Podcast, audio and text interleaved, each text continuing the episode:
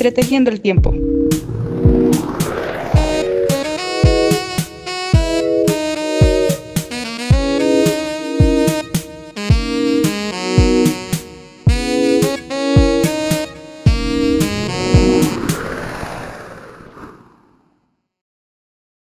Bienvenidos al cuarto especial de Impronta.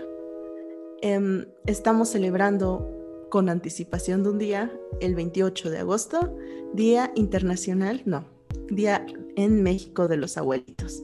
El Día Internacional pasó el mes pasado, pero ahorita queremos hacerlo en México porque es lo más cercano y porque pues también vale la pena tener en cuenta este día.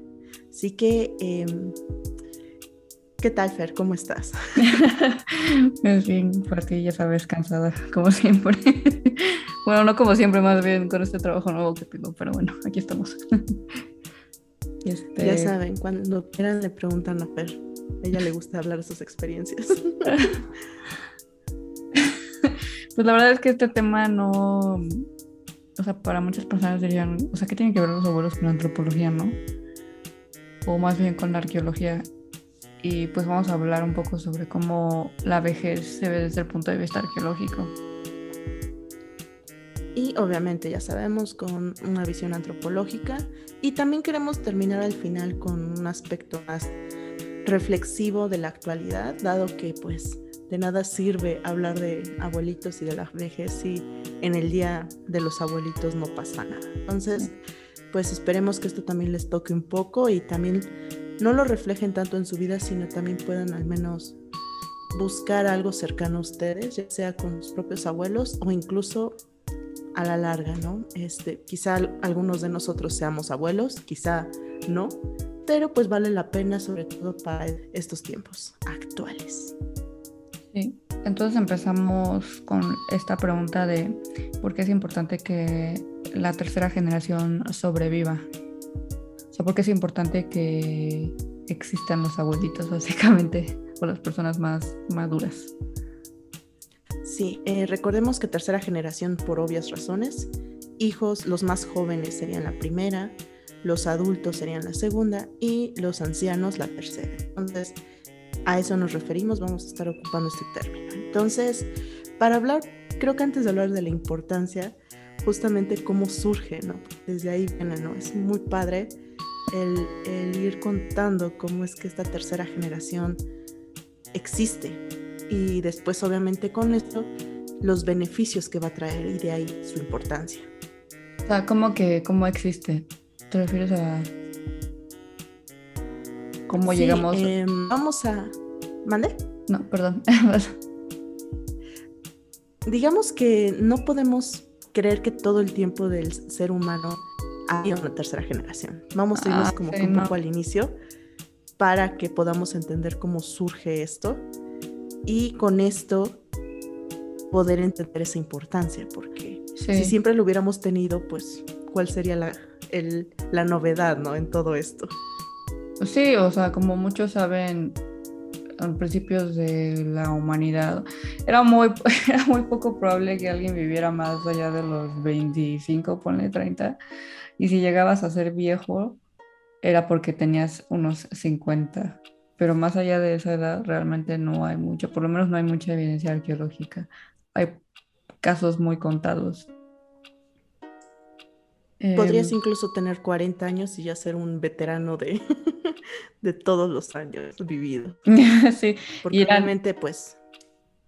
¿Perdón?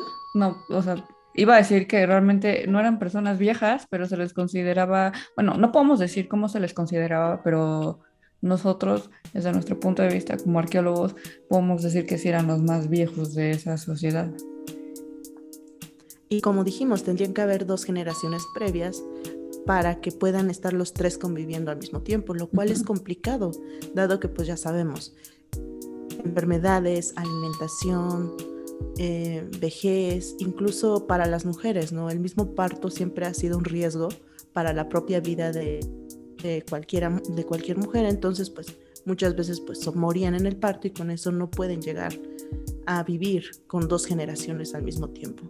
Entonces hay muchos factores y desafíos que realmente hacen de la tercera generación algo, un logro más en toda la el desarrollo humano que podemos ir viendo poco a poco, ¿no? Así como la agricultura, el fuego, la rueda que algunos hemos comentado, pues igual que una tercera generación exista simultáneamente.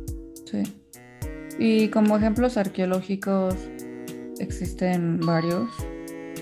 Eh, uno, por ejemplo, eh, fue como una serie de entierros que descubrieron en, en, la parte baja de Austria, en la parte sur de Austria. Em, eran entierros más o menos como de la... Yo creo que era, no me acuerdo muy bien, pero creo que era como de la época de bronce. Era de bronce, ¿cómo se le dice? Bueno, cuando usaban bronce en las sociedades humanas. Entonces los arqueólogos lo que hicieron era, fue excavar, déjame, déjame buscar bien. Ok, sí excavaron varios entierros y descubrieron que... Ah, no, excavaron dos cementerios. Uno más, más reciente que el otro, o sea, uno era más reciente que el otro, pero de todas maneras eran cementerios de hace como 4.000, 2.000 años. Y descubrieron que aproximadamente 3.5% de las personas que estaban enterradas ahí eh, tenían más de 60 años, o sea, muy poca gente era vieja, por así decirlo, y sí hubo una diferencia en cuanto a los artefactos con los que los enterraban. No quiere decir que, por ejemplo, a la gente joven los enterraban con muchos artefactos, muchas ofrendas, y a los viejos no, pero sí eran diferentes artefactos. Y en el caso de los hombres, igual los esqueletos más viejos o por lo menos los esqueletos que tenían una edad cronológica más grande, ellos estaban enterrados, siendo enterrados con armas de bronce que no se encontraban con los entierros de personas más jóvenes. Entonces aquí es cuando se empieza a ver como una diferenciación sobre cómo se trataba a las personas basándose en su edad. Y estos, como dije, son entierros muy viejos. Sin embargo, no podemos realmente decir cómo es que las personas concebían la idea de ser viejo. O sea, hoy en día tenemos una idea de ser viejo como de ser frágil, de que no servimos casi para nada, cada rato nos estamos enfermando y nos tenemos que cuidar un buen. Y digo no en el sentido de que estoy hablando de nuestra sociedad hoy en día, pero antes no sabemos si era así. Me gustó un aspecto que hablaste sobre el porcentaje, Fer, sobre todo dado que ya es una noticia muy, muy común o bastante eh, difundida, pero que, por ejemplo, ahorita estamos viendo en cuanto a población eh, senil o de tercera edad, o sea, en comparación de la, de la población joven. Y va a continuar incluso cuando nosotros lleguemos a viejos. Habrá demasiados ancianos en comparación con, los jóvenes. Entonces, para nosotros quizá incluso esto suene bastante diferente, quizá de otro planeta, dado que vemos que es menos del 10% la, la población anciana en este en esta en este eh, entierros o cementerios austriacos de la época de bronce. Pero es justamente porque pues no todos llegaban a viejos. Esa es la razón principal no ya sea como dije para las mujeres quizá el parto para los hombres evidentemente quizá una cacería hay tantos factores, ¿no? Pero justamente hay que empezarnos a, dar cuenta que es muy distinta la concepción, como ya dijiste, de lo viejo, no solamente en cuanto a valor, sino también em, la interacción, ¿no? Eran, eh, habían tan pocos que quizá por eso eran mucho más respetados y actualmente pues ver tantos pierde un poco el sentido para la población más joven. Sí. Ahorita es algo que de hecho acabo de pensar. Sí, no lo había pensado así, pero tal vez sí tienes razón. Porque algo que sí vemos con muchas sociedades es que los ancianos son como muy respetados, ¿no? Por ejemplo, y esto es una experiencia personal, pero cuando fui con la familia de mi ex a su pueblo en Estados Unidos, ellos son como muy conservadores religiosos y entonces en la iglesia tenían a los que le llaman los ancianos, literal, que son gente mayor que tienen como más conocimiento y tienen el poder de tomar decisiones sobre los demás. Y como dices, ¿no? Hoy en día ya no se ve tanto eso, se ve como en poblaciones más chicas, más conservadoras.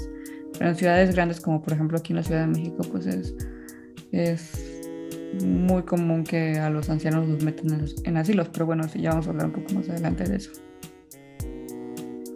Pero bueno, eh, tomamos esto porque, ¿cómo lo podemos ver en el registro arqueológico? ¿no? Ya lo dijiste, si hay una diferenciación en cuanto a los bienes y, obviamente lo que representan.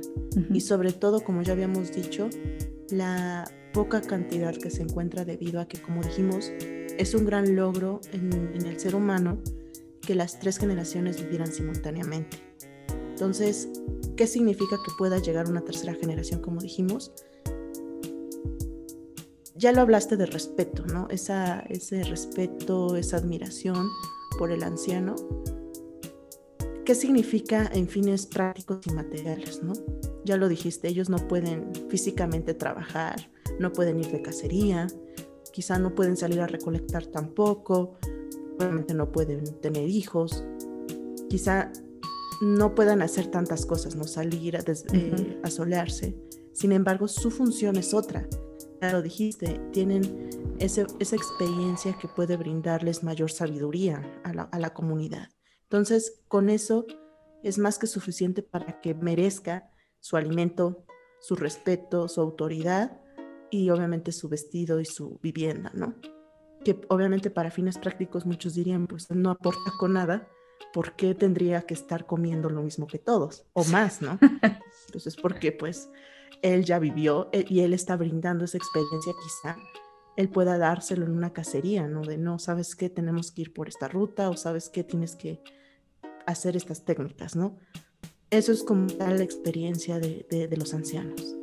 Pero lo que a nosotros nos gustaría más entrar es obviamente la importancia y qué clase de experiencias dieron las abuelas. Eso es algo mucho más interesante, creo, y algo que de hecho vemos bastante. Sí, de hecho, o sea, pues es que las abuelas hoy en día nos enseñan muchas cosas, ¿no? Pero, por ejemplo, bueno, aquí tenemos escrito como parteras, ¿no? O sea, ellas tienen todo ese conocimiento de la parte de dar a luz, porque son mujeres que ya han pasado por eso. ¿Qué más? Con esto ya tenemos bastante, como dijimos, realmente el parto es una situación de, riesgo mortal para cualquier mujer. Entonces, cualquier complicación que mm, acudan con su médico de cabecera para para que les explique esto, cualquier cosa puede afectarlo, ¿no? Y más quizá una mujer primeriza puede entrar en pánico, ¿no? Entonces, en ese momento ah, requiere de una compañía que realmente cepillarla de una manera concreta, porque si no, pues nada más se siente sola, ¿no? Abandonada, no puede, em, no puede parir, no puede eh, concebir eh, consuelo, muchas cosas, ¿no? Entonces, sí, que quién mejor, ya lo habíamos dicho, ¿no? Para acompañar a una mujer en un momento así que otra mujer con mucha experiencia, no solamente de sus propios partos, sino es probable que haya asistido a sus amigas en su momento, a su propia hija y además a otras más. Entonces es probable que las primeras parteras fueran esas abuelitas que también su experiencia fue tan, tan importante para no solamente asistir al parto, sino garantizar la supervivencia de ese bebé. Como ya lo habíamos, ya lo hemos platicado y ustedes yo creo que pueden tener esos escenarios ficticios. En una comunidad que no es autosuficiente, no es, no tiene excedentes o, o va al día comiendo, obviamente que si el hombre sale a la cacería, quizá un par de mujeres también, y otras mujeres se quedan a, recolectar, se quedan en la casa, se quedan a cuidar los hijos, aún así es complicado que una mujer cargue con todo eso. Si tiene la ayuda de una abuela, la cría, el bebé, el niño, tiene mayor atención y por lo mismo reduce sus, sus probabilidades de morir en algo, como ya sabemos que los niños son pues bastante curiosos y no, no, dimensionan el riesgo. Entonces, el tener unos ojos extra genera mayor garantía de que sobreviva una generación. De hecho, y eso es bastante. De hecho, una antropóloga de la Universidad de, de Utah propuso una teoría de que las abuelas fueron cruciales para la evolución humana, precisamente por eso que dices que ayudaban a cuidar a, los bebés. ¿Cuál es el punto de que una mujer viva, o sea, que una mujer solo pueda ser fértil por unos aproximadamente 40 años? O sea, ¿cuál es el punto de que tengamos menopausia, no? Pues ella dice que que si no existiera la menopausia, las mujeres podrían seguir teniendo hijos y llegaría a un punto en el que la madre ya no es capaz de cuidar a los hijos por vieja y porque tiene un buen de hijos y entonces esas, esas, esos bebés se empiezan a morir. En cambio, si una mujer tiene hijos y luego tiene su mamá que ya es grande, que le ayuda a cuidar a sus hijos, ella tiene más tiempo de tener a otros hijos. Entonces, en términos evolucionarios, sí, sí, pues sí, es muy, sí, las abuelas sí son muy cruciales en este sentido. Y además también propone esta antropóloga que esta como sociabilidad, socialización que se da entre, entre los bebés y las abuelas y el hecho de que las madres ya tienen un poco más de tiempo libre para hacer más bebés o para hacer otras cosas, como que este tipo de dinámicas sociales también ayudó a que el cerebro del ser humano eh, se desarrollara. Fue una teoría que vimos en la universidad, pero lo vimos muy rápido. Pero siempre es como muy, bueno, a mí me encantó mucho cuando lo vimos, ¿no? La importancia de las abuelas. Es realmente, no sé, cada uno lo puede quizás recordar en su propia vida, otros no tienen la posibilidad, pero desde tradición oral, ¿no? Era muy común hasta hace poco que los abuelos te contaran algo, ¿no? Y más las abuelas quizá te enseñaban a hacer algo que obviamente la mamá estaba ocupada con los otros hijos, con atendiendo a su esposo, y la abuela estaba ahí quizá para darte un acercamiento y una atención que no ibas a conseguir de otro lado. Entonces, es muy importante, como dijimos, esta tercera generación. quiero confesar algo, y es que con esta importancia de las abuelas, espero puedan entenderla con toda esa teoría antropológica que nos dijo Fer, es demasiado grande. Entonces, cuando estábamos haciendo la escaleta, yo me quedé, oye Fer, entonces, ¿cuál es la importancia de los abuelos? Si las abuelas ya vimos su importancia trascendental y fundamental en el parto, en el cuidado, en la supervivencia de una generación, ¿el abuelo qué tiene que hacer o cómo ayuda? y no llegamos a ninguna respuesta, lo cual no significa que no exista o que el abuelito valga menos, ¿no? Pero era como de, vamos a verlo en fines teóricos. Creo que no encontramos nada o no recordamos o no, no sé si haya, pero era curioso que para los abuelitos no había algo tan, tan trascendental. Yo creo que, o sea, no, no se me ocurrió en ese momento, pero ahorita yo pienso que también, aunque es muy probable que el cuidar a los niños haya sido una tarea que solo se le daba a las mujeres, pues yo creo que en algún punto los abuelos también tienen que ver con criarlos, ¿no? O sea, cuidarlos y criarlos. Porque estamos hablando de sociedades en donde los roles de género estaban muy bien establecidos, o sea, sí había como roles para las mujeres y roles para los hombres. Entonces, sí, la abuela ayuda a cuidar a los, bebés, pero llega un punto en el que tienes que separar a las niñas de los niños. Entonces, yo supongo que ahí es cuando sirven los abuelos, ¿no? pero bueno, no sé, la verdad es que esa es una idea mía. Sí, eh, quizá en el momento de la pubertad, que es cuando más requieren guía los, eh, el ser humano, o como igual, ¿no? Te comentaba, En el momento de la casa, muchas veces, pues, cuántas cosas no podría él comentar, ¿no? Desde rutas, eh, especies, eh, eh, atajos para llegar a, un mismo lugar. Pero sí, esto, esto es muy importante. Entiéndalo como algo que, que costó bastante y que además trajo beneficios muy enormes. Em, ahorita rápido estaba recordando en el caso de la abuela, ¿no? Eso es algo que va a quedar para después, pero cuánto su importancia es vital para el alimento, ¿no? Y hablo en específico de la cocina. cuántos platillos que actualmente podamos tener desde esta herencia cultural viene por justamente la supervivencia o, o la atención y la compañía de una abuela, porque en ellas queda tanto conocimiento que va siendo transmitido y qué mejor, ¿no? Con esta interacción de la nieta o el nieto con la abuela. Pero es que, o sea, yo lo veo desde mi punto de vista, yo la verdad no tuve, bueno, mi abuela materna no la conocí muy bien, pero mi abuela paterna no es como de esos típicos, no es como tu abuela o sea, no es de esas abuelas que cocina y te enseña, o sea, sí me enseñó muchas cosas mi abuela paterna, pero siento que, que fue como, que es distinto, no sé cómo explicarlo. Sí, te digo, no es la de las que cocina y así de que ama de casa para nada, porque ella tuvo que empezar a trabajar desde muy joven, se divorció joven, entonces fue como todo otro rollo en el caso de mi familia. Y creo que también es el caso para muchas personas.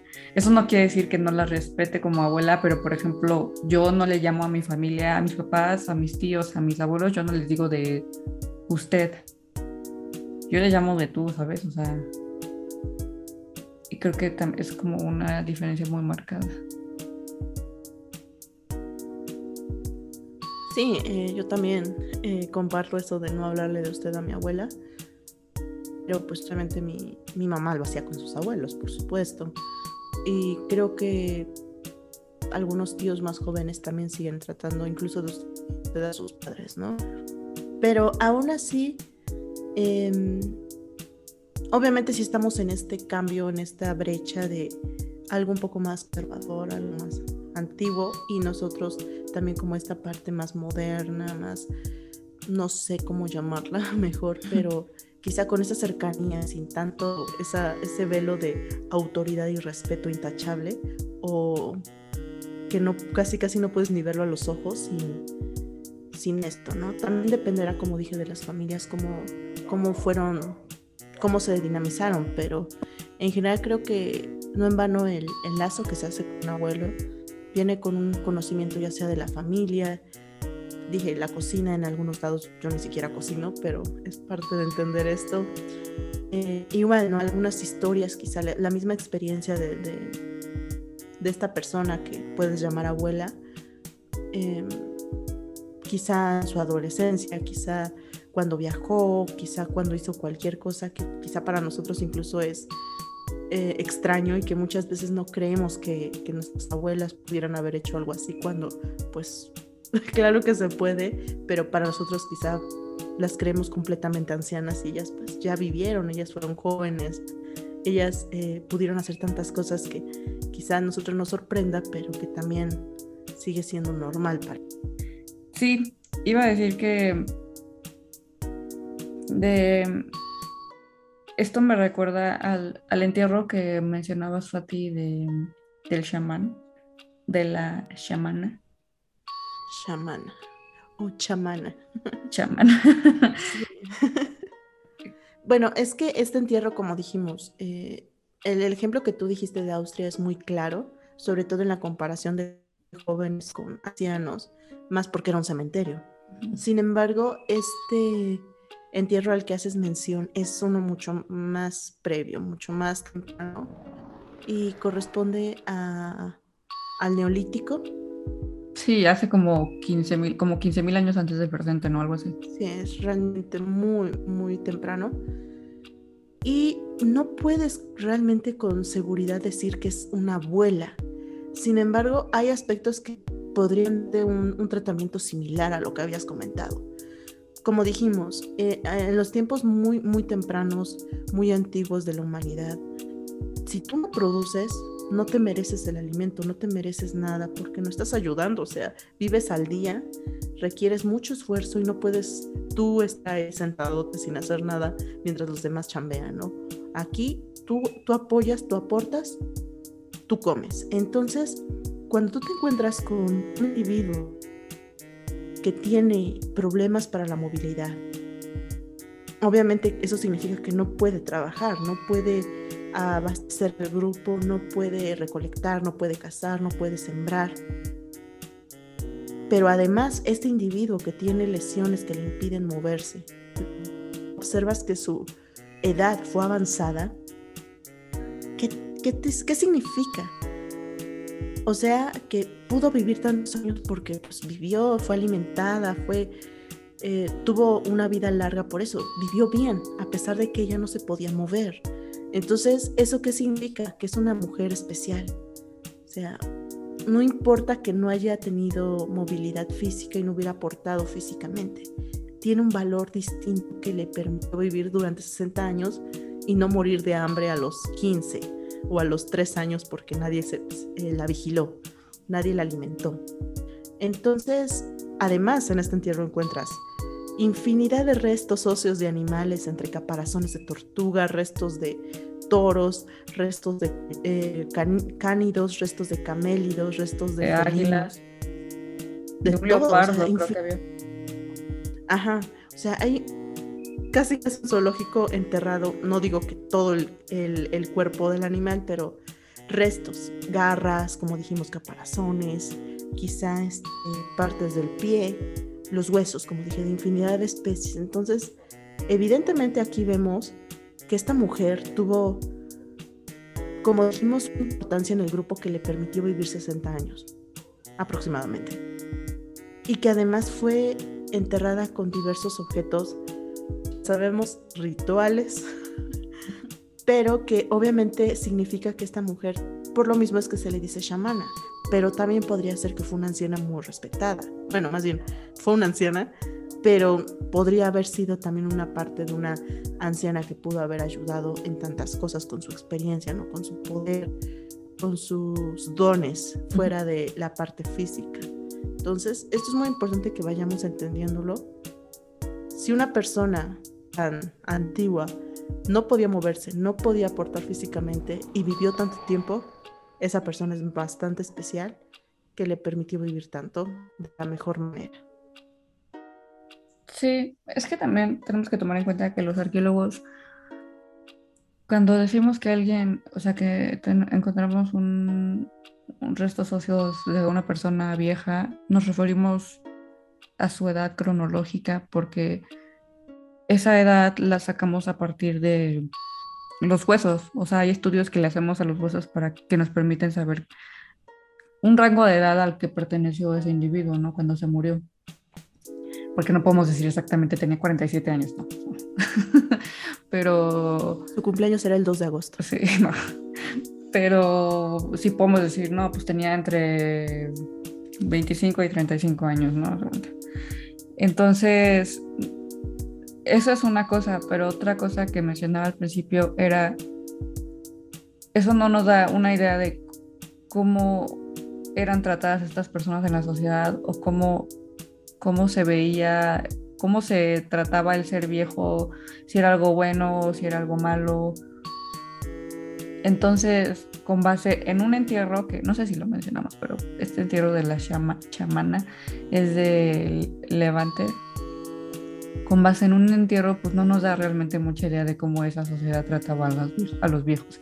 Pudo haber sido simplemente un individuo que logró llegar, como dice Fati, a una edad mm, muy, avanzada, entre comillas, para esa, para esa sociedad.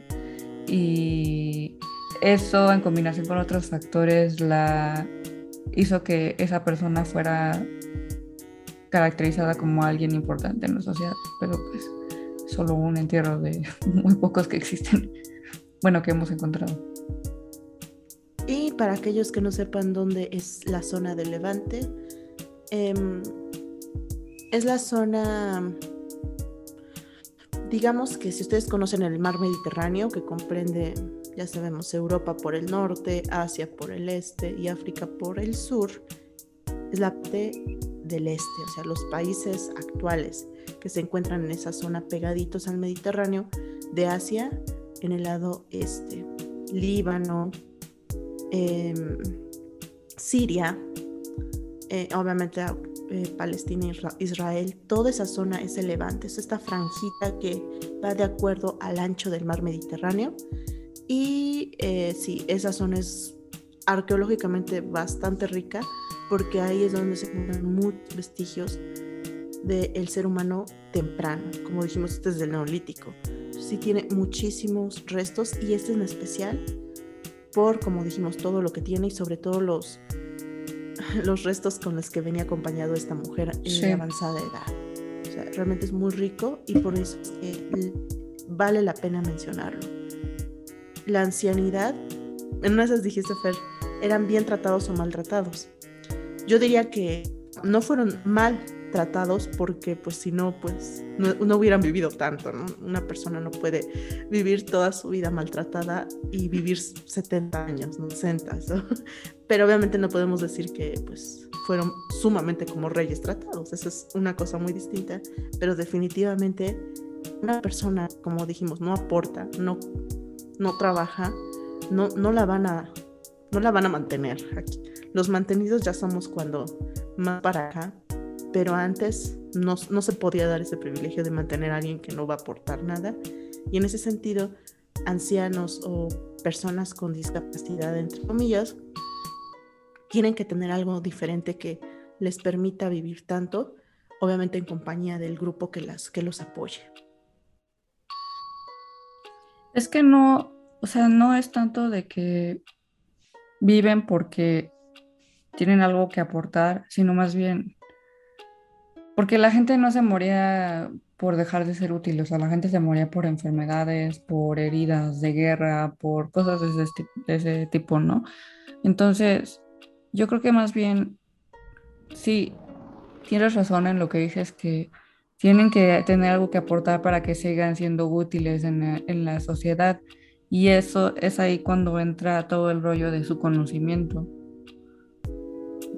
Pero si no si no tuvieran que aportar eso, entonces, pues no es tanto de que los mataran, pero sí los dejarían así como para que se murieran, ¿no? Yo creo. O bueno, no sé, no sé, estoy realmente diciendo ideas que tal vez no sean muy ciertas. Pero por ejemplo, hoy en día eh, hay muchísimas diferencias entre cómo se tratan a los ancianos en lugares como más urbanos en comparación con lugares un poco más rurales, por así decirlo, o sea, en ciudades y en pueblos.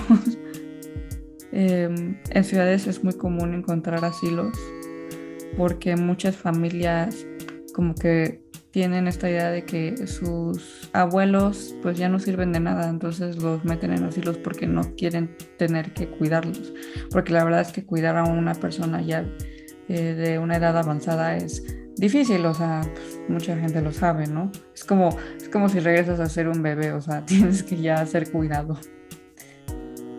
En cambio, en lugares más, no sé cómo decirlos, como tradicionales, los abuelos siguen formando parte, siguen formando, siguen siendo una parte importante de la familia. Entonces, aunque sí es mucho trabajo cuidarlos, mucha gente lo hace sin sin que, o sea, lo hacen porque quieren, ¿no? Es como yo lo veo. Realmente, em, no sé si llamarlos tradicionales, quizás sí, eh, porque viene de una noción mucho más antigua, esta situación de justamente valorar la experiencia de un anciano en comparación de las ciudades que vienen con una idea quizá moderna, pero de hecho habíamos platicado un poco de esto sobre el término adecuado y viene más con esta idea mm, reciente del individualismo. Es por eso que en las ciudades se ve esto, porque pues, obviamente se aglomeran mismas ideas y pues desde finales de la ilustración viene esta idea del individualismo, del liberalismo en el que pues la persona tiene que valerse por sí mismo y obviamente la persona va a valerse por sí mismo mientras tenga energía. Pues obviamente la energía viene con la juventud. Si tú ya no tienes juventud, pues la vejez se torna una pesadilla, algo que te va a jugar en contra, que obviamente no te va a permitir tener la vida que tú quieres. Entonces, con esta idea que es, como dijimos, la parte de, la ilustración, pues a, nuestros días, a este siglo XXI, pues tenemos esta idea de que pues justamente el anciano no nos sirve, no, no aporta, es una molestia, es una carga, como ya dijiste, es muy complicado em, tratar y cuidar a un ancianito, obviamente es una pues mejor que alguien más se haga cargo, aunque yo pague. Entonces viene, viene esta idea, mientras que como tú habías dicho, en las zonas aledañas, provincias, eh, zonas suburbanas y, y rurales, pues tienen todavía esta idea de familia, ¿no? De comunidad que pues ya hemos dialogado un poco, incluso con lo de nuestro, lo platicamos con nuestra invitada en, el programa de justicia, pero justamente vienen estas ideas de valorar mucho el grupo y obviamente la familia, que es la base de, estos grupos. Entonces, eh, pues, si el abuelo es la, el anciano de, la experiencia, pues obviamente que tienes que, que cuidarlo, si tú lo llevas a un asilo eres mal visto por todo, ¿no? Y pierdes cierto, pues no sé si respeto, pero digamos que, que si eres mal visto, eres criticado y pues es eh, imperdonable, ¿no? Entonces, mientras que la ciudad, pues es yo no tengo tiempo, yo trabajo y no manches, mejor, ya si te quieres ver buena onda, pues ok, le contrato a la enfermera, si no, pues al asilo. Entonces, creo que sí viene con esta idea de que podemos nosotros valorarlo, ¿no? ¿Qué tanto mantenemos una idea individualista de, la sociedad, que obviamente, no sé, tenemos aquí Estados Unidos, que es bastante, eh, ejemplifica bastante esta situación de, la, del individualismo, pero es curioso con lo que nos dijiste al inicio, Fer, que aún así también se valora la familia. Entonces, eh, cómo más o menos está cambiando la sociedad, ¿no? Incluso ustedes, cada uno, ya sea si tienen a un anciano en su familia, o ustedes cómo se ven, si valoran mucho más su potencial individual o valoran más el colectivo familiar o la comunidad entera, ¿no? Sí, porque... bastante interesante. O sea, ser individualista no quiere decir, como dices, que no te importe a tu familia. Em, yo creo que más bien significa que tú tienes tu propia vida eh, pero también estás como al tanto de lo que está pasando con tu familia. Em, creo que, sí, como dices, en Estados Unidos son muy individualistas, o sea, los niños cuando cumplen 18 años, niños digo, me refiero a jóvenes cuando cumplen 18 años, es muy común que se vayan a la universidad y a partir de ahí ya no vuelven con sus papás. En cambio, aquí en México es muy común que a esta edad de los 25, 26 años sigas viviendo con tus papás.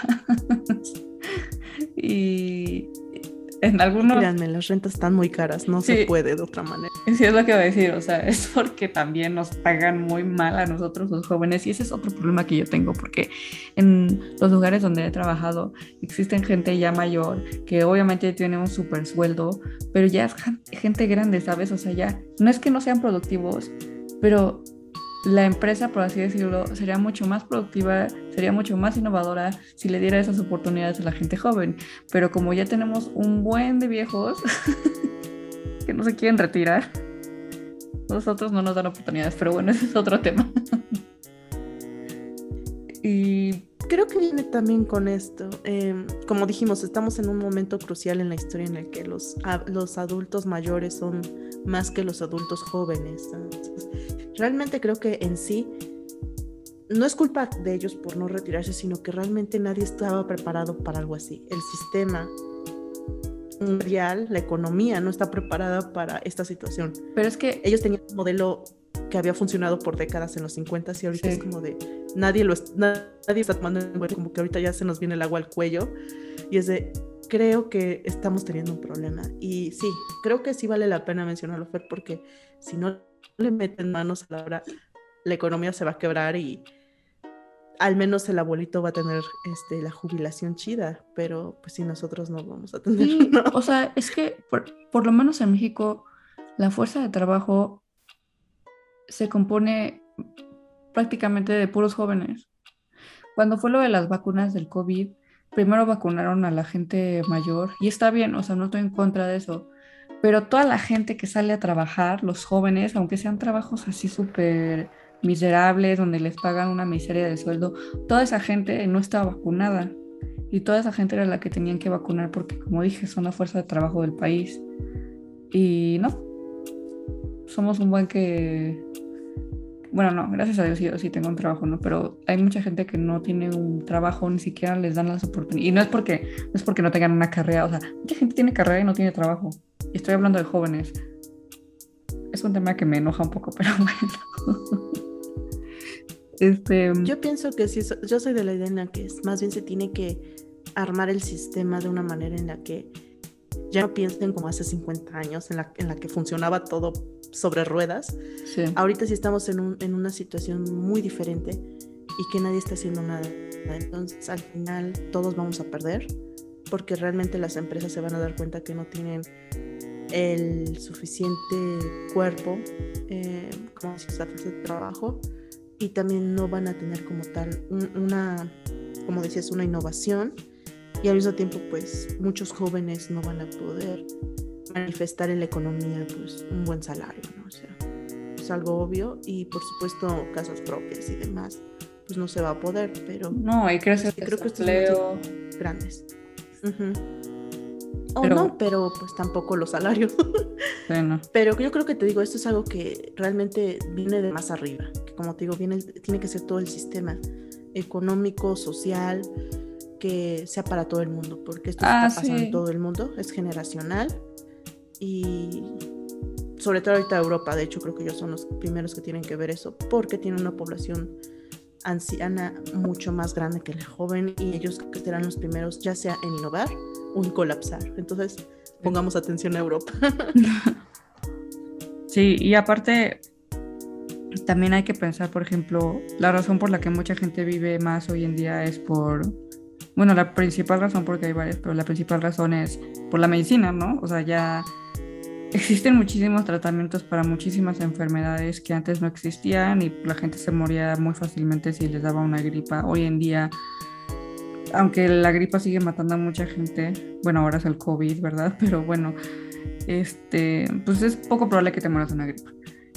Entonces la gente ya tiene más posibilidades de llegar a edades más avanzadas, pero pues, ¿qué conlleva esto, no? O sea, cuando eres una persona ya mayor, y lo veo con mis abuelos, por ejemplo, cuando eres una persona ya mayor, este, tienes alguna enfermedad como el cáncer muchas veces yo creo que se deprimen. Bueno, por lo menos mi abuelo sí le pasó, sí se deprimió mucho cuando le dio cáncer. Porque dicen, ay, ya estoy viejo, ya me voy a morir, ya me dio cáncer. En cambio, si te da cáncer cuando eres joven, ¿qué haces? No, pues voy a chingarle con las quimioterapias, ¿no? O sea, no sé. Otra vez, gracias a Dios, nunca he tenido cáncer yo. Pero sí es como un rollo psicológico, yo creo que bastante fuerte entre la tercera generación, porque aparte tienen que reaccionar a otros factores como el ser abandonados por su familia. Y otra vez, no me refiero a, bueno, hay gente que sí, que sí abandona a sus abuelos en, su, en asilos, pero también hay gente que no los abandona completamente, pero tampoco vive con ellos. Entonces, para ellos el ser viejos y el no estar con su familia todo el tiempo, pues ya no se sienten útiles. ¿Sabes? Si estás retirado y no estás con tu familia, ¿qué haces? ¿No? Sí, depende, también depende mucho de, de la persona, ¿no? Porque definitivamente así como lo van a ver viejos, lo van a ver jóvenes que con una enfermedad se vengan abajo. Ya dependerá de cada uno cómo enfrentas esos retos. Em, también, em, también sí tenemos que considerar que hay muchos ancianos que sí son expulsados de la, de la casa. Es de la abuela, que es del abuelito, construyó la casa con mucho esfuerzo. Se la deja su, a su esposa cuando él muere. Los hijos llegan se roban básicamente la casa y sacan a patadas a la, a la abuelita, ¿no? Entonces, ¿a dónde va la abuelita? Quizá tenga otras redes, ya sea de amigos, ya sea del... Antes, ¿no? la hijada, que también era algo, un, un, lazo muy importante, sobre todo en Latinoamérica. Quizá la recibía, ¿no? Pero sí realmente hay que considerar que en esta situación sí han habido muchas familias en las que han decidido darle la espalda al anciano, al abuelito, a la tercera generación, de una manera bastante cuestionable y, sí, este, lo vemos, ¿no? Con los cerillitos en, el Walmart, en, aquí en la gran bodega, Soriana, no sé realmente ustedes si vayan a otros como Costco y no sé ahí cómo sean las cosas, pero como dije en Walmart, Bodega Horrera, pues sí llegas a tener a los cerillitos que son los señores de tercera edad. Eh, y tú les preguntas, ¿por qué estás aquí? Si tú podrías, este, este, empleo lo puede tener un, joven. Y ellos te van a decir, pero es que mi jubilación son mil pesos al mes. Esa cosa no me sirve para existir. Y, muchos obviamente, como decías, tienen tratamientos, ya sea de la diabetes, ya sea del cáncer, ya sea de hipertensión, tantos problemas que puede tener un ancianito con mil pesos su jubilación, de su pensión, no les sirven. Entonces, por eso es que tienen ellos, ¿qué más quisieran los ancianitos disfrutar su, su pensión en, su casa? Pero pues no te alcanza ni para la luz, ¿no? Entonces, ellos tienen que buscar otras maneras. Hay otras abuelitas que se ponen a cocinar y así lo venden. Hay otras que se ponen todavía como trabajitos de costura, de orfebrería, tantas cositas dependiendo de todo lo que fueron aprendiendo, ¿no? Entonces sí hay como todo un mosaico de situaciones, al menos de, del país, al menos de, de nuestro contexto más cercano, como hay otros que pues han vivido muy bien y sin necesidades de otras cosas. Pero pues sí, hay la familia, como dije, hay muchos que sí han hecho cosas bastante de película de policíaco.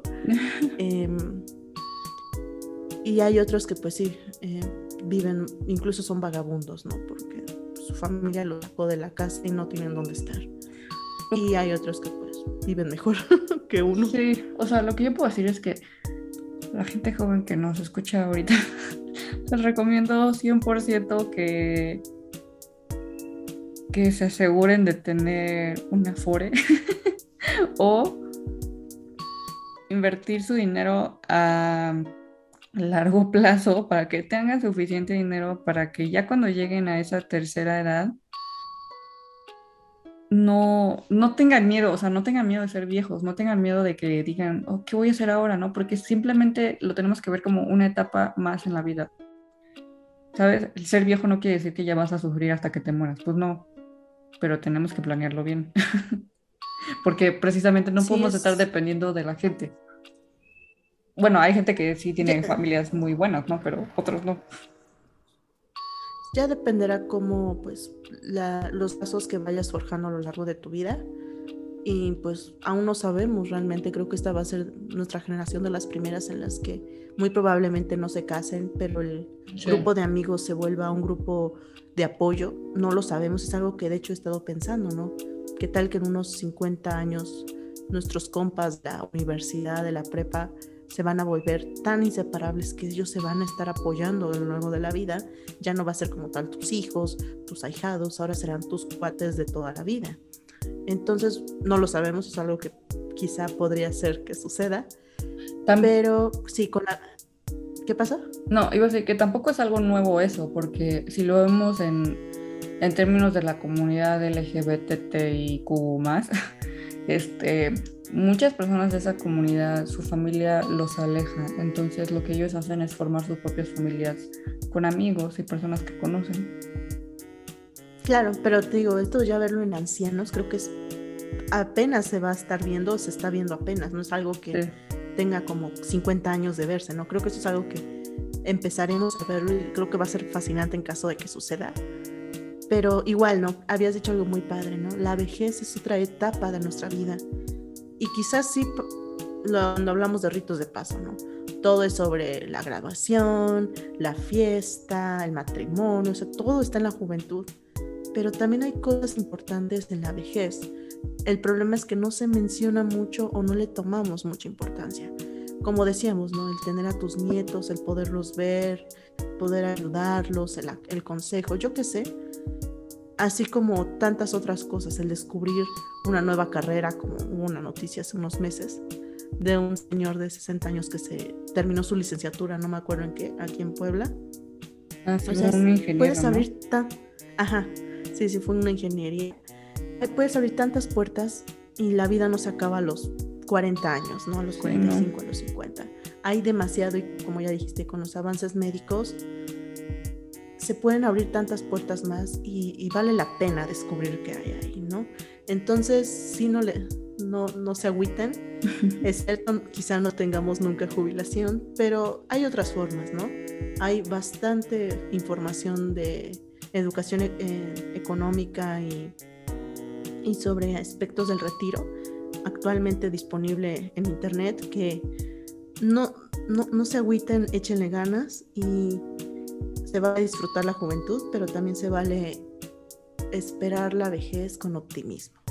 Porque como dijimos, no, no creo que a nadie, al mundo, al, al, gobierno, al país, a la sociedad le guste que todos los ancianos mueran de sin dinero, todos juntos al mismo tiempo en 50 años, ¿no?